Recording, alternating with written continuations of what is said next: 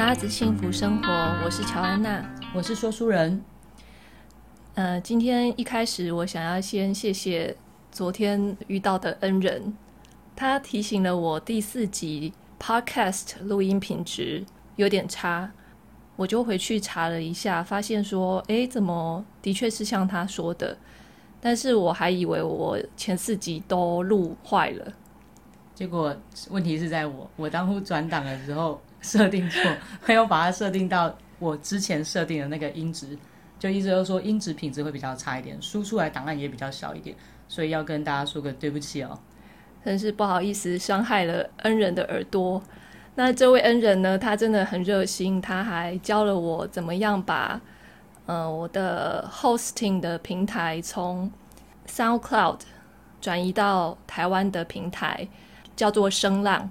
那是我们昨天在网络上来来回回丢讯息，大概弄了半个小时之久。他非常的有耐心，带着我一步一步的把它做完了，非常的感谢他，真心感谢。今天我们这一集要聊聊超能力。这个超能力呢，指的当然不是像超人那样的超能力啊，或是会飞啊，或者像惊奇四超人那样，而是说可能每一个人都会有一些比较出众的能力，或者是相对之下。比别人更擅长做某些事情的能力。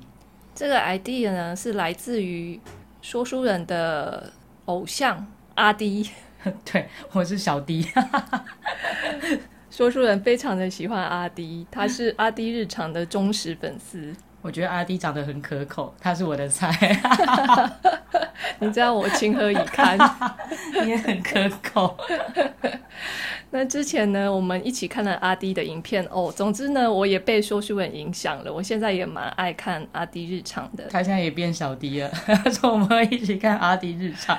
没有，我觉得阿迪是一个很正面的人啊，所以我自己还蛮欣赏他这个特质的。有一集阿迪就是在介绍他的超能力。那我我不太确定，好像他的 idea 也是从其他的 YouTuber 来的。鱼竿吧，我印象中那一集在说鱼竿。当下我就觉得真的还蛮有趣的，就跟说书人一边聊天一边列下了我们的超能力。今天就来跟大家分享一下。先说说书人的超能力，我的超能力吗？好，我觉得是蛮厉害的。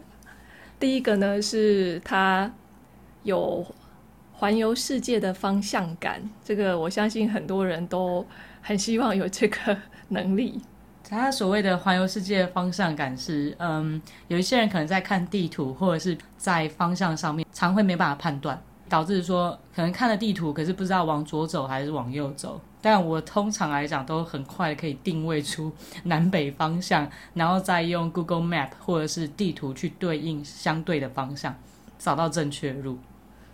这点真的还蛮厉害的。通常在看地图的时候，我都需要跟他 double check，我才能确定说哦，是这个方向。但是通常他的判断都是正确的。最后呢，我就把这个工作交给他了。对，每次要找路的时候，就是他的工作。对，我也不知道。可是对我来讲，就是看地图的时候，先看到地图上的南北方向嘛，因为通常都是以北方为上。那再找到就是自己所在地方的南北方向。那判断的方法有很多种，可能可以从路啊、街道的形态，或者是像我们旅行的时候会带的指南针，对，那这个就很方便。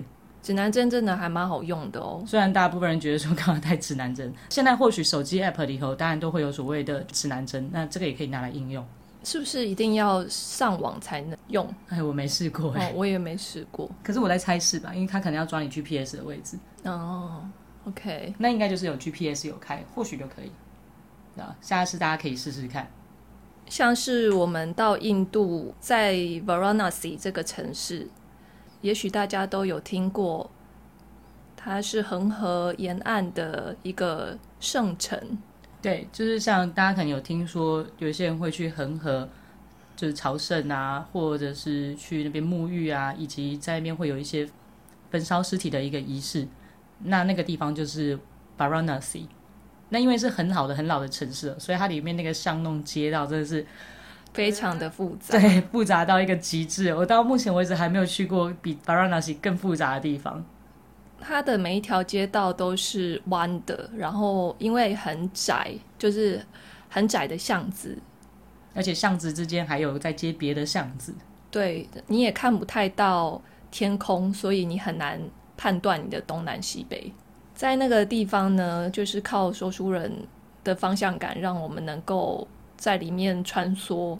他常常会说：“这不是往左走吗？”我说：“没有，是往右。”我说不对啊，可是我觉得地图上是往左。我说往右，真的是往右。真的是东南西北，真的每次我都讲错好几次，就是我也不知道为什么。对，他就是大部分可能转几个弯之后就会搞不清楚自己在哪里，但我大致上来讲都还会知道自己在哪里。就是譬如说往左转弯，然后大概转了几度，这样接下来，所以我们对应到的是地图上的哪一个位置？那接下来所以应该是要往左走还是往前走？我想要澄清一下。基本上呢，我的方向感跟我 历任交往的 对象相比，已经算是好的了。所以我不是我不是路痴哦，对，他没有到路痴等级。我其实方向感在朋友之间还算还不错的。那说书人的他的超能力就这个程度，大家就可以知道，他真的是还蛮厉害的，不太会迷路啊。对，这倒是还在出国的时候还蛮好用的。那他的第二个超能力呢，是靠嘴巴吃饭。这谁不是靠嘴巴吃？可能在听的大家觉得，喂，我也是靠嘴巴吃饭。我指的是他非常的会说话，像是脱口秀这件事情，他几乎可以不用什么演练就上场，这个真的是蛮厉害的。嗯、呃，因为我平常的工作就蛮需要常讲话。有的时候必须要让场子热一点，所以我就会准备一些小的梗，那通常反应都还不错，我就觉得哎，那可以来试试看脱口秀，因为我也蛮欣赏伯恩的，他也长得蛮可口的，所以你的偶像是不是都是你觉得可口的？可口的不是，主要是因为他们言之有物。我慎重的怀疑你，对，我也觉得你言之有物，你也蛮可口的，谢谢，不客气。那说书人他表达真的是他可以滔滔不绝，这个我真的做不到，而且我非常觉得这一点真的是很厉害。因为我常常必须要就是讲两到三个小时以上的话，有时候可能一整天下来要讲七八小时的话，必须要很懂得去跟别人互动，不然就会让整个过程变得很无聊。嗯、啊，我不是一个很喜欢很死板的人，所以我会希望让大家是很有乐趣的感觉。那他的第三个超能力呢，是厨房当实验室，也就是他从来没有做过的东西，他可以只是看一下，就是别人分享的食谱跟影片，就会很干脆的说：“来吧，我们来做。”我就觉得哇，这勇气到底哪里来的？这可能是我跟乔安娜比较不一样的地方，他会比较谨慎，就连做菜这件事情也是比较谨慎，就他会去钻研食谱。以及可能是他以前做过的，那他再去调整。可是像我的话，我可能就会觉得，哎，这食谱上面的一个步骤，其实就很像以前在做普化实验的步骤，加 A 加 B，然后加热，接下来再等待几分钟之后再加别的东西进去，就只是差异在实验室跟厨房，差异其实并没有很大。可是对我来说，我觉得这需要一种心态。实验的心态，OK OK，Maybe 就是实验的心态。但我会觉得说没有做过，而且呃，我会去查比较多的食谱，然后看一下大家不一样的说法之后，有点战战兢兢的进行。但是对于说书人，你就会觉得说他整个在 在很随性的做实验的样子，这个真的是。很像是穿个那个白袍，他就变成把厨房就是当实验室。譬如说，我之前想要吃披萨，可是我觉得外面的披萨就是不一定是我想吃的口味，而且可能价格也对我来讲偏高，可能量没有那么多。所以以我这种勤俭持家的人，我就开始去网络上查食谱，那就开始买材料回来。但对我来讲啊，查太多食谱反而是一件很困扰的事情。我可能大概会查个三三份、四份，顶多到这样子。就我不会在每一个很细的研究，原因就是因为每个食谱其实它的配方比例或多或少有一点不一样。他们肯定会好心的建议你说可以加什么，你怎么样处理，但每个人的建议又不一样。这就是一件烦事，就是我会一直在那边一直拿捏哦，我到底要发酵多久？我到底要怎么发酵？或者是我到底要低温还是怎么样？所以与其到最后，我干脆就想说啊，那找一个我觉得嗯看起来做起来的成品可能是我会喜欢的样子，那我先试试看。就用这种方法去做，那反正失败了了不起就是不好吃嘛，那就给鸡蛋吃，啊不是，这 失败了不起就是不好吃就丢掉，就是不会说爆炸或者是有什么很严重的后果。如果我是外科医生，但抱持这种心情那就完蛋了。这里要先澄清一下，狗狗不能吃有发酵过的东西，对，不行，所以不能给它吃。所以有加酵母的都不行。是的，面包也不行。对，乔安娜又太认真了。总之，回到刚才说书人说的。呃，他觉得说不会爆炸，他的你可以感觉得到他的底线就是不要爆炸就好。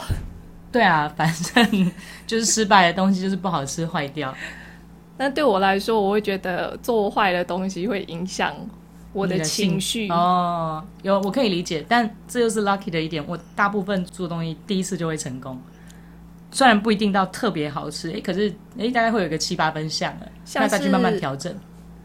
像是舒芙蕾，我觉得这真的还蛮强的。他就只是说他想吃舒芙蕾，马上当天就上网查了食谱，发现我们家有食材，他就开始做了。而且其实我之前没有在外面吃过舒芙蕾，意思就是说我根本不知道舒芙蕾的味道是什么样。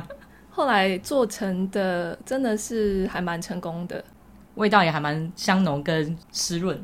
后来我们只要再稍微调整一下，比如说加香草籽嗯的酱，调整一下它的味道，就变得非常的好吃。这也算是运气还蛮好的，第一次尝试就还算蛮成功，也归功那些食谱。而且现在很多 YouTuber 都会分享就是做菜的一个方法，那我觉得看着做其实比较简单。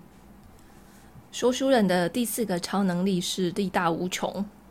以女生来说呢，说书人是真的。力量蛮大的，对，应该跟男生比还是会差很多啦。这只是说，可能在女生里头是比较可以举重物以及扛比较重的东西的。他做家的平板式非常的标准，而且可以 hold 很久。也只有平板式。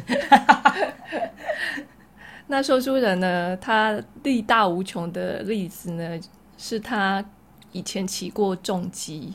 我觉得能够推重机真的是应该是要很有力耶。对，但其实大部分人都会觉得骑重机好像很费力。如果要牵着车子走的时候，其实还是轮子在滚，所以我们并不需要把整台就是两三百公斤的车子扛起来。但是它的确是需要一些技巧。那车子倒了怎么办？就让它倒。其实难免都会有车子倒的经验。那我自己有一次就是第一次试骑的时候转弯。啊，没有拿捏好角度，哎，就就角度抓太小，就倒了。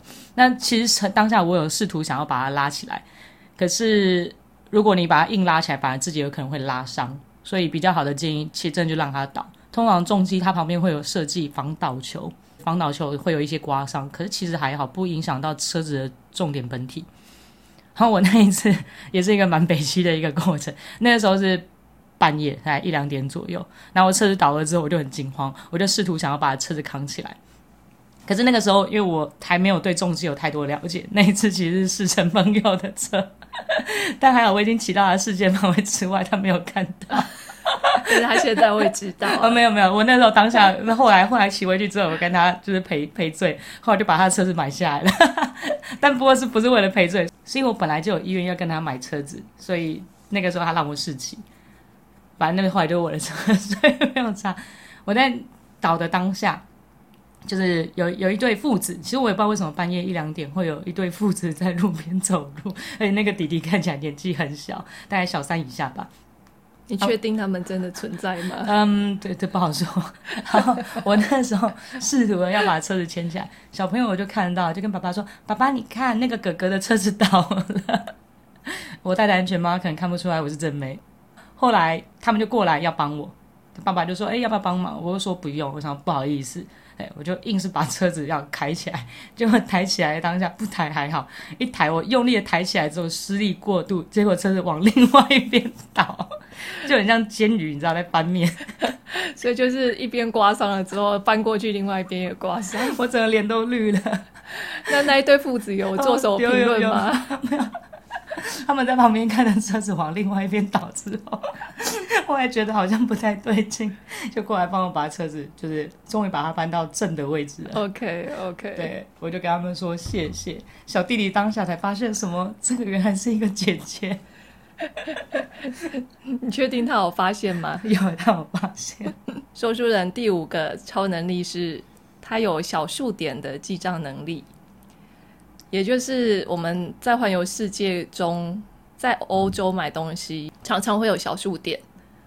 说书人可以记得大概一个礼拜到一个月前买的某样东西呢，是多少钱？而且我可以精准的把数字讲出来，像什么二点九九或者是二点六五、三点七二这样子的金额，奇怪的数字。对，我可以请问这个超能力是可以培养的吗？就是如果你对钱够在乎，而且你当下要把它去做一个换算，你就会有印象。我是完全没有办法。对，因为我之前会有每天记账的习惯，就会对金钱的东西，我会从早然后开始搜索到晚上，我花了哪些钱，就包含可能连买面纸十块钱，我都会记下去，或者是我投了五十一块给超商里头的捐款箱，这个金额我都会记下来。那我们现在换来聊聊乔安娜的超能力，乔安娜这个。就我真的讲，每个人的超能力真的不太一样。刚刚可能乔安娜很佩服我的方向感，可是我的方向感只限在引导方向。我通常对于去过的街道，我其实不会有印象。但乔安娜非常厉害，她可能会记得说：“哎，我们之前有走过这一条路啊。”我就说：“怎么可能？哪有？”哎，结果她就说：“嗯，我记得那个转角什么地方啊？我记得这根电线杆啊。”搞得好像我是小狗，就在那边做过记号。我可以记得那个画面，会有印象。我的方向感就会在那个地方，可以帮助我记忆力加方向感，我就会很容易把一个城市的街道记住。这一点我真的蛮佩服的。就像我们在 Varanasi，可能有时候我停下来，我要重新定位方向，他可能一看就说：“哎，我们走过这一条啊，就是这一条。”后来的确就是我的记忆力都是对的，这真的蛮厉害的。所以这真的，我们两个的能力加成之后，很适合去旅行，就不太会迷路。乔安娜的这个很好的记忆力呢，应该就是也有一些缺点吧？你自己有觉得有什么缺点？我觉得应该还蛮耗我的脑力跟电力的吧。所以很快就没电。我们每次都戏称乔安娜是福打电池，第一个创立出来的电池，所以很大颗，但是电力又不是很够。很容易就没电，然后又要充电。对，所以我都戏称它是福达电池。乔安娜呢，还有第二个我也觉得蛮厉害的能力，就是她有通灵般的直觉、第六感，在动物沟通方面，她还可以预知一些东西。小时候我还蛮常做预知梦的，那个频率真的蛮高的，常常都会梦到可能一个礼拜或者是隔天会发生的事情。最夸张的应该是我有。梦过断考的题目，这应该是大家都想要。就是你可以梦一下，譬如说接下来的学车或者是其他的题目，只考题。我没有要考学车，可以帮我一下，我可以拿去卖钱。那事情通常在发生之前，不一定，时间不一定，在发生之前，我会突然很像。认得当下的场景，我就会说梦过这个场景，然后我知道接下来会发生什么事。通常来讲都会成真，就我自己对这一点真的觉得很压抑。所以我常常有一种感觉，觉得其实会不会我已经度过了这一生了？我现在只是在梦里再重新梦过我的人生。所以我常常分不清楚，我现在是做梦还是做梦还是真实。对我来说，醒着跟在做梦的时候，都有一种，有时候都会有一种朦胧感。在德国呢，说书人背包被偷的当下，我们都很震惊，都很不知所措。对，那后来就是整个车厢以后找来找去，真的都找不到，决定去报警。就在从月台走到车站里面的警察局的时候。乔安娜突然间跟我说：“哎、我有梦过这个场景。”然后他就对我说了一句话，他说：“哎、你的背包是注定要不见的。”对一个当下背包刚弄丢的人而言，这句话真的是有点傻眼。然后我就默默的看着他，问他一句：“你到底什么时候可以梦到乐透号码？” 对，我觉得当下我突然意识到这个场景我梦过的时候，那感觉其实是还蛮有一种解脱感。为什么是解脱感？因为当下发生不好的事情的时候，我们的直觉都是很想去拒绝那个经验，去抗拒那个经验。当我知道说，哎，我在梦里面梦过这个场景，而且我知道接下来要去哪里的时候，我就接受了它，所以我的心就安定了。我当下也接受了这件事情，只是觉得，那你可以梦一个乐透梦，然后帮我弥补这一些损失吗？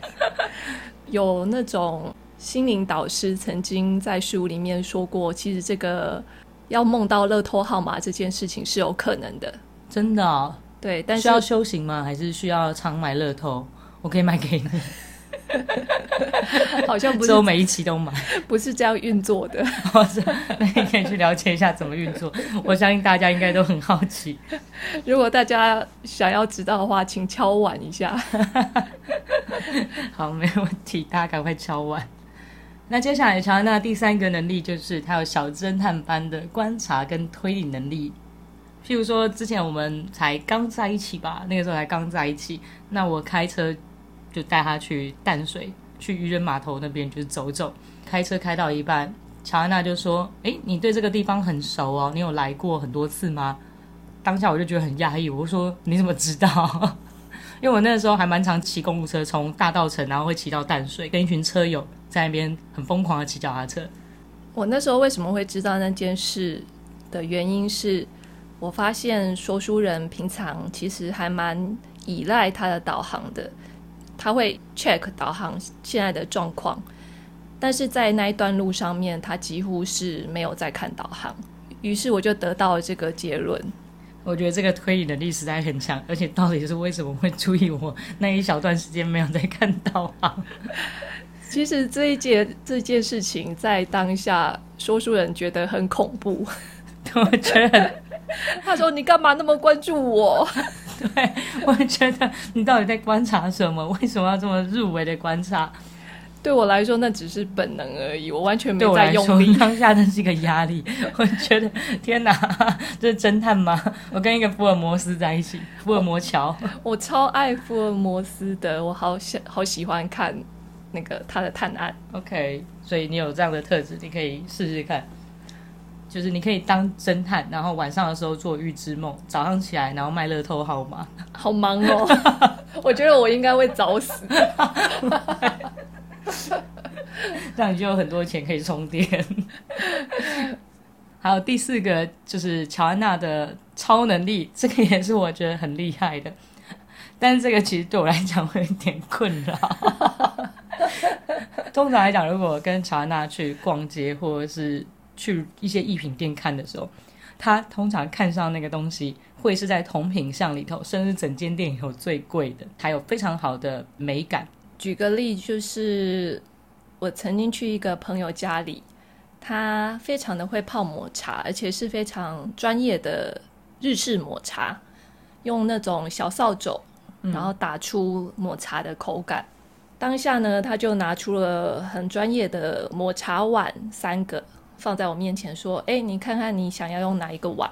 我就端详了一下那三个碗，选了一个我觉得蛮喜欢的。后来他就说：“哦，你还蛮会选的哎，你这个碗要一万多块。”你们知道我的压力在哪里了吗？就是如果去店里问他说：“哎，你有没有什么喜欢的东西？”当他挑出来那一个，一定会比一般的再贵出个就几千块不等，或几万块。这也算是一个蛮厉害的鉴赏能力，我觉得他其实很适合去当古董鉴定师。你有没有考虑一下培养这个能力？鉴定很贵的古董吗？对对，鉴定很贵的古董，而且你可能甚至只要一看就知道，哦，我知道这个是真的，你也不需要真的鉴定。有可能呢、啊，我觉得这个能力是有可能可以培养的。那你要培养我吗？嗯。我觉得你有很多能力可以培养，我们先培养你乐透号码的能力，然后接下来我们就有源源不绝的金钱。然后你就可以培养 whatever you want。好，我考虑一下。好，没问题。那你今天晚上要开始梦哦。再来，乔安娜第五个超能力，就是她是一个非常非常厉害的快手厨娘。乔安娜还有中餐丙级的证照，但其实他在煮菜的时候，他大概十五分钟、二十分钟，大概就可以煮好三菜，对，甚至是三菜一汤这样子的一个量。有的时候可能就是回到家才刚放好东西休息一下，或者是洗个澡出来，哦，就满桌都是菜了。说书人洗澡非常的快，他是五分钟就可以洗完的。那他常常回家都还没有忙完，我就说：“哎，可以来吃饭喽。”然后每次都会回我说：“哦，怎么那么快？”对，觉得当然有个煮煮饭很快的厨娘真的是蛮好的，因为你不会有肚子饿的情况。那我们这一集聊到这边喽。如果喜欢的话，可以留言告诉我们，你觉得哪一个超能力很酷，或者是你也可以分享你的超能力。也请帮我们按喜欢跟分享哦，谢谢大家，谢谢大家，拜拜，拜拜。